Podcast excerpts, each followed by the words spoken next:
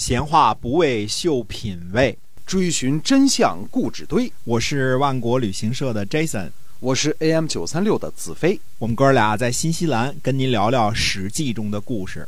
公元前三百二十一年呢，呃，魏国呢采用了这个张仪的建议，轰走了回师，这个和秦国交好，对吧？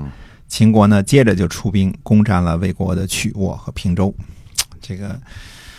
可见张仪这个这个坏啊，这个把人家这个相给轰走了之后，接着秦国就出兵，对吧？魏惠王呢，这个贡献给秦国西河郡和上郡之后呢，依然遭到秦国的侵伐。魏惠王这个悔呀，这个恨呐啊！魏惠王呢，自己戴着布帽子，把自己呢囚禁在卷，这个这个卷城是山东的啊，表示呢彻底臣服齐威王。那么齐威王呢，呃，出兵救援魏国的曲沃。因为这件事儿呢，秦国终于把这个苗头啊别到了齐国的头上啊。因为你敢帮助我的这个敌人，对吧？那么敌人的朋友也是敌人，对吧？这个推理啊。公元前三百二十年的时候呢，秦国向韩国和魏国呢借道去进攻齐国，这基本上是第一次。这个秦国和齐国较劲，因为一个在陕西，一个在山东，对吧？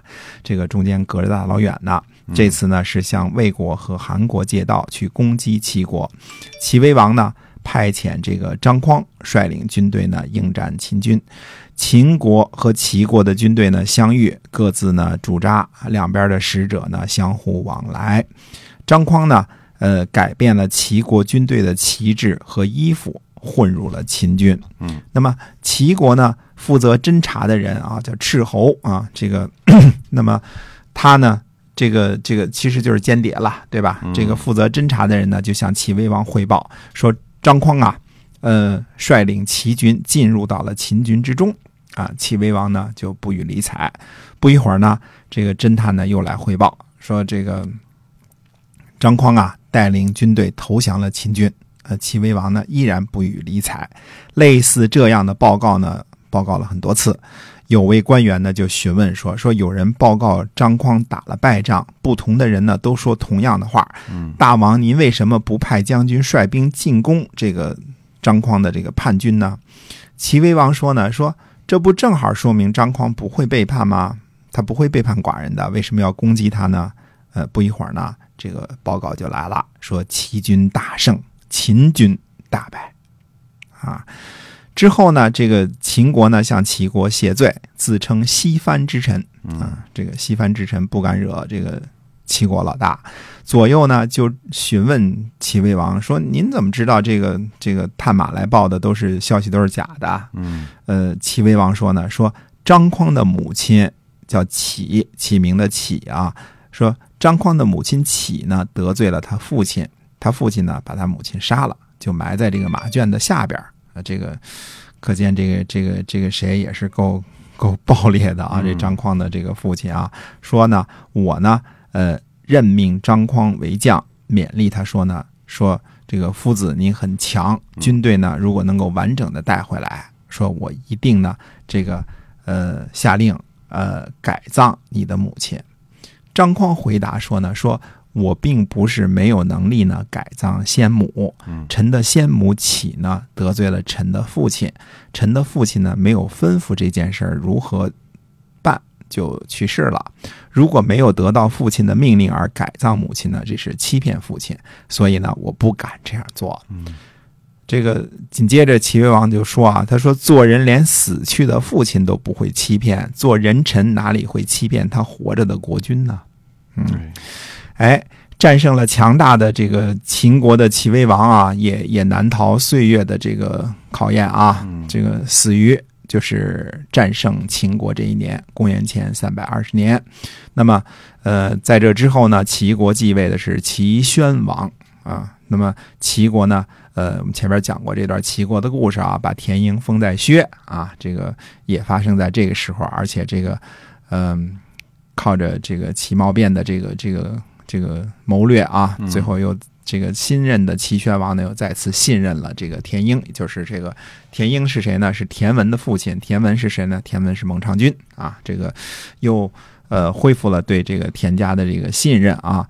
公元前呢，呃，这是三百二十年，到了公元前三百一十九年的时候呢，魏惠王卒啊。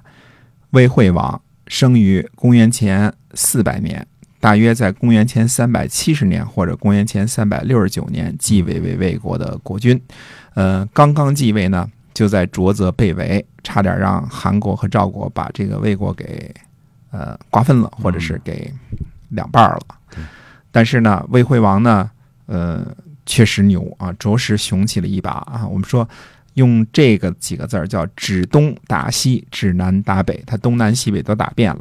跟楚国、跟赵国、跟齐国、跟秦国，东南西北他都打遍了，呃，再加上什么韩国、宋国，没有一个他不打的。